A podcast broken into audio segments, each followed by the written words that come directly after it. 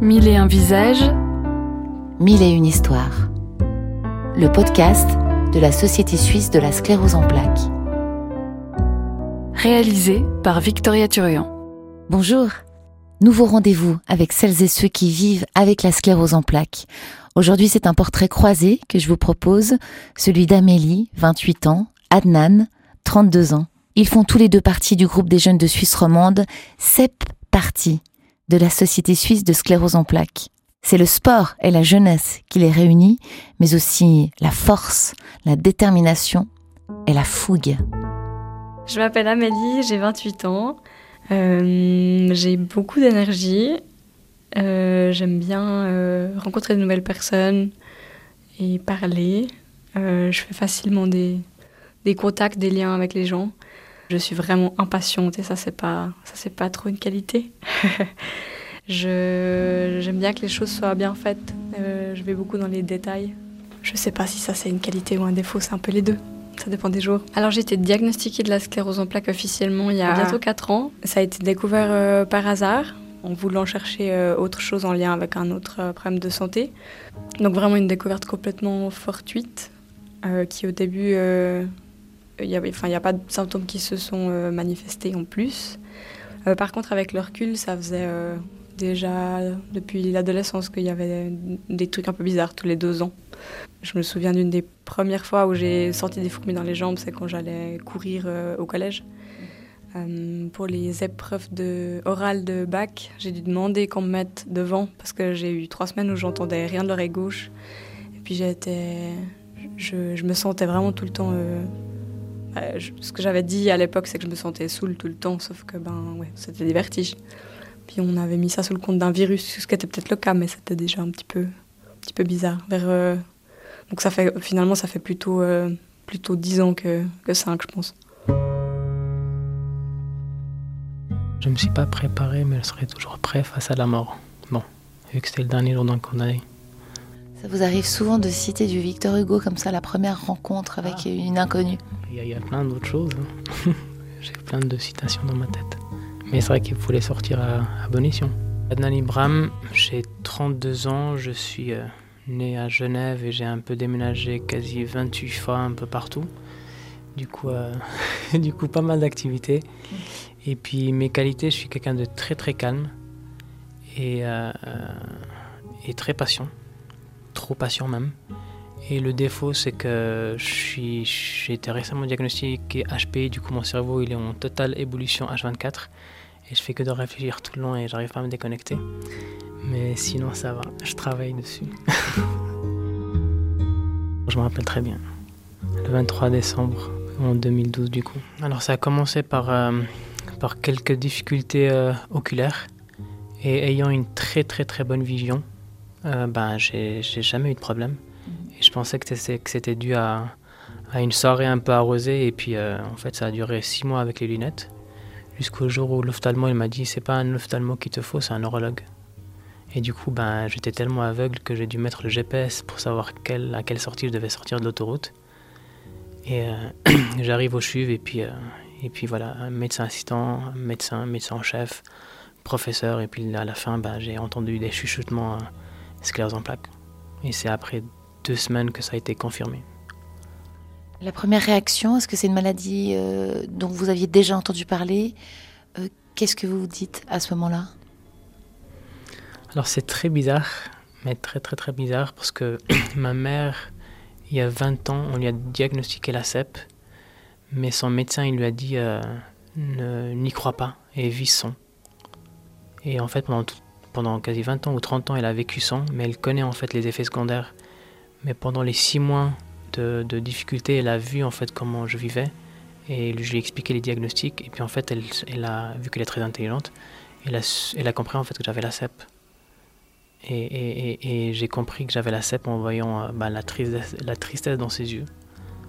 Et, euh, et quand je lui dis à la fin, bah, c'est la CEP, bah, en fait, elle l'a diagnostiqué avant les médecins. Elle n'a suivi aucun traitement, c'est qu'aujourd'hui, malheureusement, où son cas s'est totalement détérioré. Parce que du coup, ben, pendant 30 ans, elle n'a pas eu de, de médication. Et, euh, et c'est vrai que, ben, bon, déjà de 1, il le regrette. Et puis moi, ben, ben, ça a été un coup, euh, un coup fatal. du coup, ben, j'ai vu, j'ai vu en fait l'ampleur de la chose dans, les, dans la profondeur des yeux de ma mère. Mmh. Quand le diagnostic tombe, c'est quoi les premières réactions? Je pense que les réactions, je les ai plutôt eues la première fois qu'on a fait les tests, c'est-à-dire une année et demie avant le diagnostic, quand même. Parce que là, j'ai eu, avant d'avoir le diagnostic posé en, février, j'avais, j'ai eu deux mois d'attente parce qu'il y avait les fêtes, que les colloques de médecins ne se font pas pendant les fêtes. euh, donc, euh, le moment où, la fois où j'ai été hospitalisée vraiment, où il y a eu tous les, la ponction lombaire, ce genre de choses-là, c'était la première réaction. Euh, comme il y a eu en fait un, autre problème de santé à la fin de mes études, j'étais déjà euh, euh, bien occupée et, à parcourir les médecins pendant plusieurs mois. Et la première réflexion que je me suis faite, je pense, c'est ah, encore quelque chose. Après, au niveau des peurs, comme j'ai l'autre problème de santé que j'ai eu, il m'a quand même fait faire face à la mort pour la première fois de ma vie à 23 ans. C'était quand même bah, pas habituel. On pense pas à la mort à 23 ans. Euh, donc par rapport à ça, là, je me disais juste, ben, normalement, la, la CEP, ça fait pas mourir. Il y a plein d'autres choses, mais... Euh, et puis, euh, peut-être une forme de déni au début, ou de sentiment d'injustice. Ça me paraît loin maintenant. Voilà, voilà, pas à moi, pas encore ça, pas maintenant. Pas maintenant que, que j'ai trouvé euh, un stage incroyable, pas maintenant. Donc ça c'était avec l'autre maladie en fait. J'avais peur de ne pas trouver de stage. Et puis j'ai fini ce stage, j'en ai commencé un autre, et puis là il y a eu l'autre problème de santé. En fait c'est vraiment arrivé la, première euh, poussée officielle qui a conduit au diagnostic une année après les premiers doutes. Euh, c'était juste après avoir rendu mon travail de bachelor, après avoir je faisais de, la musique et puis on avait gagné le concours suisse des brass bands dans notre catégorie. Et littéralement une semaine après, euh, j'ai fait un apéro, euh, un petit peu trop, trop bu de vin chaud et le lendemain je voyais trouble mais que d'un côté. je me suis dit j'ai vraiment trop bu. mais en fait ça a continué et puis euh, donc c'était vraiment un moment où bah, on finit une grosse étape quand même. Les études sont terminées et puis Mhm. Puis bam. Quelle relation vous vous entretenez avec justement cette idée de la mort? C'est une finalité où tout le monde devrait y arriver et puis il faut se préparer en fait. Mhm. C'est ça. On y pense quand on a 32 ans? Ah mais constamment. Mhm. Constamment, constamment. Et j'ai eu la chance de la découvrir très proche et de la frôler à maintes reprises. Ce qui m'a permis de, de voir à quel point ben, elle est fragile en fait et à quel point il faut profiter. Alors ça a été un, immense choc. Pourtant la famille à cette époque-là, ben, et encore malheureusement aujourd'hui, ben, chaque enfant il vit dans un canton différent.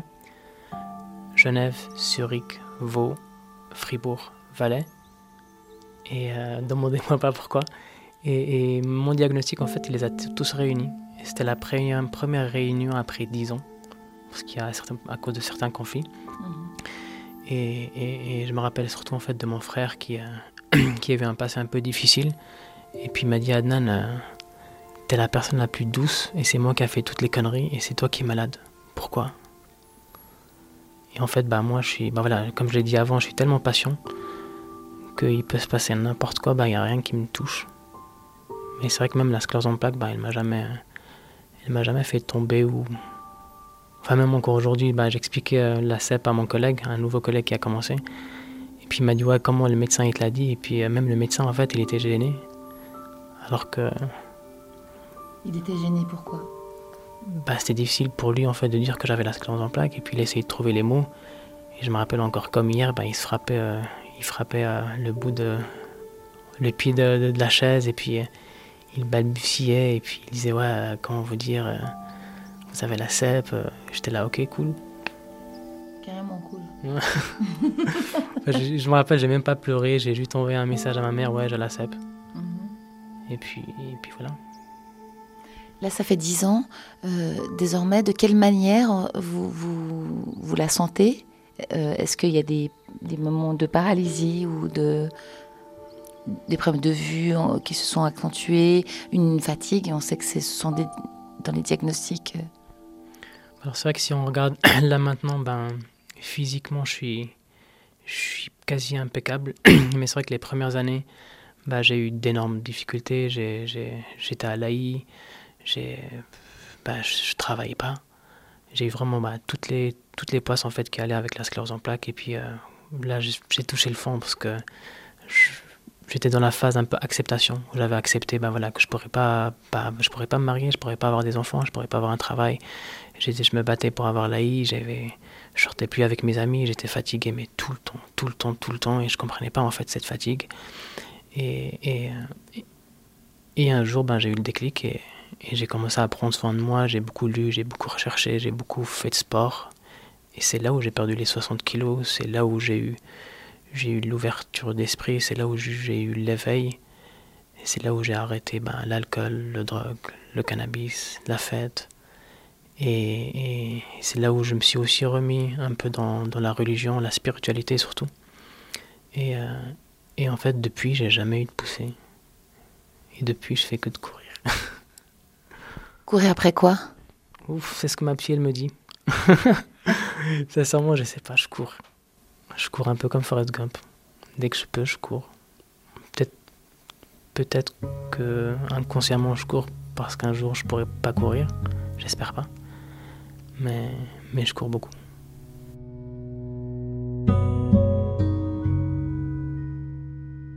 Bah en fait, j'ai vraiment commencé assez vite à, à, tester des nouvelles choses. Parce que comme j'étais déjà dans, dans, cette optique, euh, euh, j'ai failli avoir le risque quand même de mourir.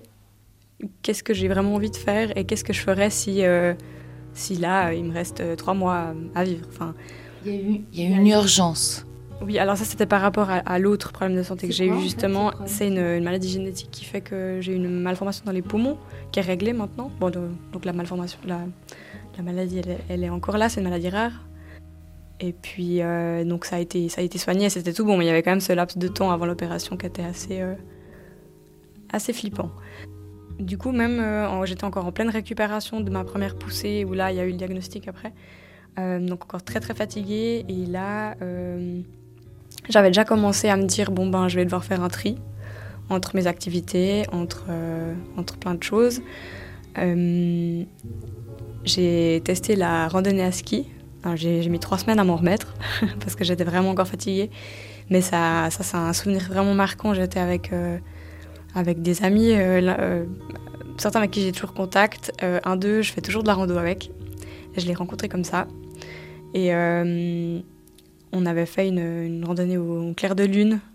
C'était hyper dur, mais j'étais tellement fière de me dire euh, je suis en haut de cette montagne malgré tout. Et puis j'avais vraiment envie, cette envie de photographier tout ce que, tout ce que je voyais. En mode, ben, c'est peut-être la dernière fois. En fait, maintenant, depuis vraiment 5 ans, ça fait, Tout ce que je fais, je me dis que c'est potentiellement la dernière fois. Et c'est pas, c'est pas en mode fatidique ou, euh, ou pessimiste, mais plus, ben, de me dire qu'au moins je me fais des, des souvenirs.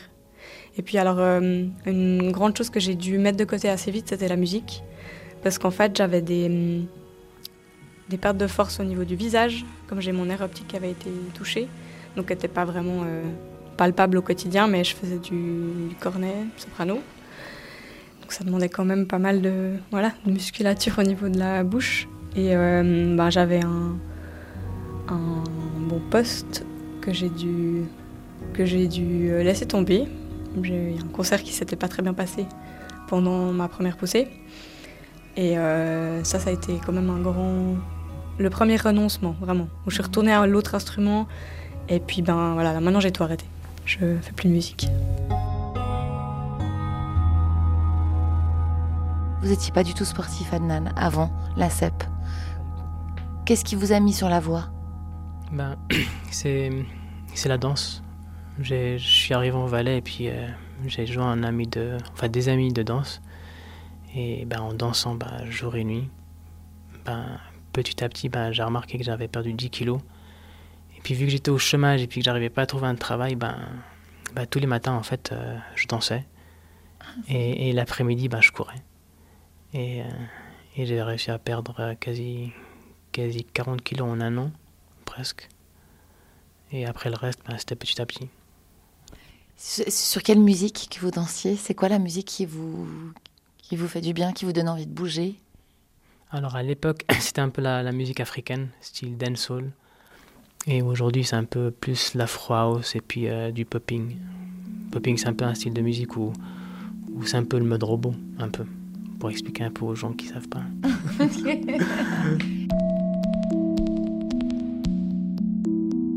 Alors Circinal, ça a été mon, ben, un peu pour moi un objectif qui était, euh, qui était pas possible en fait.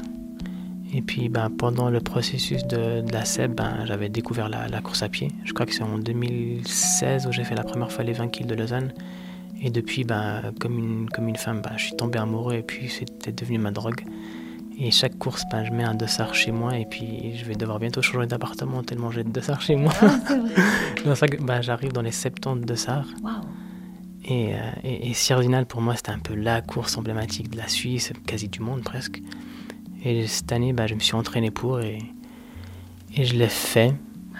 Et j'étais même pas fatigué. Et ça, ça m'a quand, même fait, ça, ça quand même fait plaisir parce que je me suis entraîné, bah, j'ai sué, j'ai, fait des sacrifices. Et, euh, et bah voilà, le travail, il paye. Je trouve que c'est un côté compétitif avec soi-même et pas par rapport aux autres. Est-ce que je trouvais que dans le milieu du brass band, il y avait, il y avait un peu plus quand même euh, cette compétition euh, entre les personnes? Euh, moi, j'avais pas envie de retrouver ce côté compétitif. C'est que récemment que j'ai commencé à faire des courses, mais en fait, c'est contre moi que, que enfin, c'est, avec moi-même que je me mesure, quoi. Exactement. C'est un, un combat avec moi-même. Et puis, euh, oui, le fait de se dépasser. Je fais de l'escalade aussi, et, d'ailleurs, c'est utilisé, utilisé euh, aussi à, à, des fins thérapeutiques, de plus en plus par des physios, parce que ça entraîne vraiment la l'équilibre, la hum, proprioception, euh, sentir vraiment où est son, son sens de gravité et puis essayer d'aller plus loin. La proprioception. C'est un beau mot. Hein. Je peux leur dire encore une fois la proprioception. proprioception. Mais je sais pas si je parle juste, on, verra ce que ma fusion dit. Mais pour, aussi, il y, a ce côté, ben, il y, a des, des cotations, on essaye toujours d'aller plus loin. Il y a des moments où on n'arrive pas et il faut renoncer, il faut accepter que c'est pas un bon jour. Et en fait, ça m'a accompagnée aussi dans l'acceptation des, jours avec et des jours sans au niveau de la, maladie. Est-ce que c'est quelque chose, Amélie, qui était plus difficile à gérer avant que tu aies tous ces diagnostics, entre autres de celui de la SEP tu as l'air d'être, euh, voilà, tu une magnifique jeune fille, euh, tout fonctionnait bien, euh, une carrière, enfin une carrière, en tout cas aussi même dans les passions, la musique, etc. Est-ce qu'il n'y a pas un moment donné où on dit, ouais, faut lever un peu le pied, faut peut-être un peu arrêter d'être dans le contrôle, accepter de, que ce soit parfois pas possible. Mhm. Alors euh, à ce niveau-là, je pense qu'effectivement j'ai fait un, grand chemin qui n'est certainement pas terminé parce qu'on ne va pas se changer complètement. Mais euh, euh, non, je pense, au fond, pour moi, j'ai l'impression que c'est la meilleure chose qui me soit arrivée parce que j'ai vraiment commencé à me poser les questions qu'est-ce que j'ai vraiment envie de faire? Euh, pourquoi je le fais, avec qui je le fais, et puis à beaucoup plus m'écouter, ce que je ne faisais pas du tout. Et bah, c'est une chance de savoir s'écouter, euh, ou en tout cas de commencer à savoir s'écouter à, peine 30 ans. Je pense que ça amène euh, beaucoup de choses. Et bah, au niveau de, des, problèmes ou des symptômes que j'ai eus, ça va aussi beaucoup mieux. Parce qu'en m'écoutant et en croyant aussi que c'est possible, parce que j'ai osé faire beaucoup plus de choses, j'ai toujours on m'a toujours dit que j'étais euh, plutôt nulle en sport parce que j'ai pas de coordination et que j'avais de l'asthme.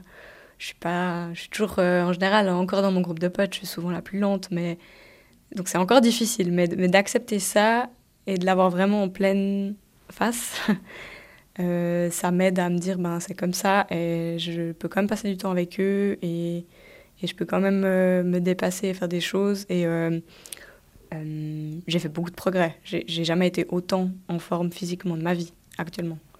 Euh, Et puis aussi, moi j'entends, euh, sans, sans, être forcément, peut-être pour une fois, la meilleure. Moi j'entends ça, mais est-ce que c'est juste ou pas? Oui, il y a peut-être un peu de ça. C'est vrai qu'il y a...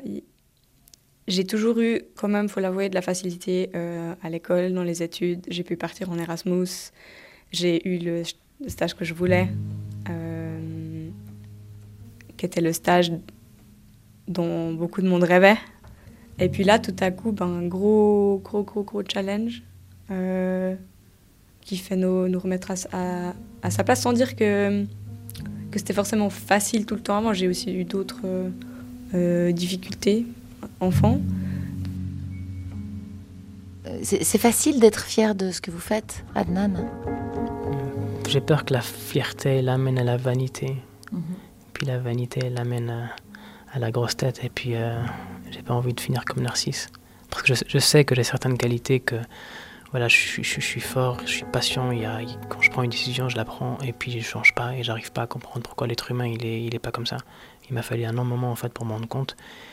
Et, je préfère juste bah, amoindrir, certaines de mes, de mes qualités, quitte à ne pas les, les, montrer. Quel regard vous portez sur la jeunesse actuelle, Adnan? Ils, ils, prennent pas le temps, je pense. la majorité des gens, bah, même pas la jeunesse, même les gens un peu adultes, un peu plus jeunes que moi, bah, rares sont les personnes qui arrivent à rester tout seuls. Rares sont les personnes qui arrivent à, à prendre le temps. Enfin, je sais pas, moi, je me réveille tous les jours à 5h30 pour me réveiller tranquillement alors que j'habite à 3 minutes de la gare. Juste parce que j'aime me réveiller, aller cueillir euh, les petites fraises qui sont sorties, les manger, me faire un café, euh, lire un peu avant de prendre le train, voir le train passer, ne pas courir, juste le louper et puis attendre le prochain qui arrive dans 30 minutes. Bah, bah, encore hier, je suis sorti du métro à Lausanne et puis exprès, ben, je suis sorti, je me suis mis à droite et j'ai attendu que tout le monde sorte. Pourquoi? Enfin, surtout, surtout dans les grandes villes comme Lausanne, Zurich, Genève, encore pire, ben, il y, a, tout le monde qui court et, et, moi ça me stresse. Et, ben, j'aime écrire les poèmes et puis encore dernièrement j'ai écrit un poème d'une femme qui courait un peu partout avec son enfant et puis son enfant il s'arrête et puis il dit maman regarde il y a de la magie il y a de la magie et puis en fait il y avait juste une feuille volante qui s'envolait parce qu'elle était sur un dans un comment on dit en français? Dit euh, dans un coin dans un coin et du coup ben avec euh, avec la feuille la physique la feuille est montée et, elle elle s'est même pas retournée. Et puis après, il s'est mis à pleurer. Et je me dis, c'est quand même dommage. Pourquoi, pourquoi ne pas regarder la magie Pourquoi pas regarder la vie en fait comme un enfant? Et c'est pour ça que bah, moi, j'ai des règles où quand je sors, je prends, je, prends jamais mon téléphone. Il est toujours sur silencieux. Parce qu'il faut toujours être. Enfin, je sais pas, je, préfère vivre. Et, et d'être là en fait à regarder les gens, ne pas mettre mes écouteurs tout le temps parce que. Parce que je sais pas, il y a quelqu'un qui peut m'appeler ou ça me, paraît un peu normal, mais c'est vrai qu'aujourd'hui, euh, surtout dans le métro à Lausanne, il n'y a personne qui se regarde, il n'y a personne qui dit bonjour. J'ai une règle, quand je vais à la caisse, je dis toujours bonjour, comment allez-vous? Pas bonjour, ça va. Parce que bonjour, ça va, il est, il est trop machinal. Et encore, euh, bah, il y a trois jours, il y a, la dame fait On m'a jamais dit ça. Ça fait, ça fait 20 ans que je suis à la COP, on m'a jamais dit ça. Et, ça m'a fait mal au cœur. Je me dis Les gens, ils devraient quand même dire plus bonjour, comment allez-vous? À quelle heure vous finissez? Des petites choses comme ça. En fait, il y a 80% des handicaps qui sont invisibles et je me considère faire partie de, ce pourcentage-là parce que j'ai des difficultés au quotidien qui ne se voient pas et que moi je commence à accepter mais qui sont bah, pas visibles, et donc qui n'ont pas l'air d'exister, mais qui sont quand même là et en fait il y a plein plein plein de, raisons d'avoir euh, des handicaps invisibles et puis euh, je pense que c'est important de, de pas l'oublier parce que quand on voit quelqu'un qui a l'air bien, ben c'est pas forcément le cas. Pense que j'ai pas mal d'autodérision, peut-être aussi pour, euh, pour faire face à des peurs. Euh, je prends l'exemple d'un jeu un petit peu ridicule qu'on avait fait avec des copines euh, pour préparer nos potentiels futurs en termes de jeune fille. On s'est posé chacune des questions, on répond pour les autres, on met les petits papiers dans une bouteille qu'on va enterrer et déterrer. Et j'ai proposé, quand on choisissait les questions qu'on voulait mettre, qu'on mette notre moyen de transport favori pour que je puisse noter si jamais le tintabain ou, la chaise roulante ou comme ça. Alors elles n'ont pas trouvé ça très drôle, mais mm, même si ça peut être choquant, c'est un moyen pour moi de d'éloigner cette éventualité de moi et aussi d'accepter de, d'accepter que ça peut arriver, mmh. même si je suis personnellement convaincue que là peut-être c'est un déni, mais que, que si ça bug, je vais réapprendre je suis à, à, marcher. Pour le moment, c'est ce qui m'aide. Maintenant, c'est vrai que si ça va un jour plus loin, je devrais euh, réaccepter une autre réalité. Mais euh, pour le moment, j'envisage pas, avec, avec aussi les, traitements actuels, euh, les recherches qui avancent, Et puis, ben, j'ai de la chance, en fait, aussi. Euh, j'ai énormément de chance d'être encore euh, autant en forme, donc j'en profite. J'accepterai s'il faut, quand il faudra. Tu connais Adnan? Est-ce que, si tu dois me le présenter, qu'est-ce que tu dirais euh, C'est aussi une, boule d'énergie, un petit peu. Il fait tellement de courses. Moi, je l'admire parce qu'il court partout, tout le temps. Mais c'est un fonceur, il, ne se laisse pas abattre, il, a beaucoup d'amour pour ses, proches, pour les gens qui l'entourent. Euh, je trouve qu'il est hyper euh, empathique et puis euh, j'espère qu'il se fait lui aussi passer parfois avant les autres. Mais je pense que c'est quelqu'un qui a vraiment envie d'aider, envie d'apporter quelque chose et qui a, qui a plein d'énergie. Moi, c'est comme ça que je le vois. Mais j'apprécie beaucoup. On s'est retrouvé un peu avec la course, mais, euh, mais il est super. Amélie, que vous avez croisée euh, tout à l'heure, qu'est-ce que vous diriez d'elle? Bah, C'est une... une des personnes, je pense, que j'ai vu le plus pleurer dans l'association de la CEP. C'est vraiment une personne. enfin, moi, je suis quelqu'un qui, qui pleure jamais. Je pourrais compter le nombre de fois où j'ai pleuré dans ma vie, je pense. Et bah, tellement je me contrôle. Et, puis elle, ben, à, chaque fois quand il y a quelqu'un qui, qui, parle de quelque chose, quand il y a quelque chose vraiment d'émouvant, il a cette capacité d'avoir un, cœur tellement pur et tellement, euh, mais il est tellement bah, léger et, tellement bah, pur, je pense, qu'elle arrive à, pleurer pour, pour rien en fait. Et quelqu'un qui pleure, bah, comme l'a dit une fois un professeur, bah, quelqu'un qui pleure, quelqu'un qui a un cœur qui pleure, c'est quelqu'un qui a un cœur qui n'est pas rouillé.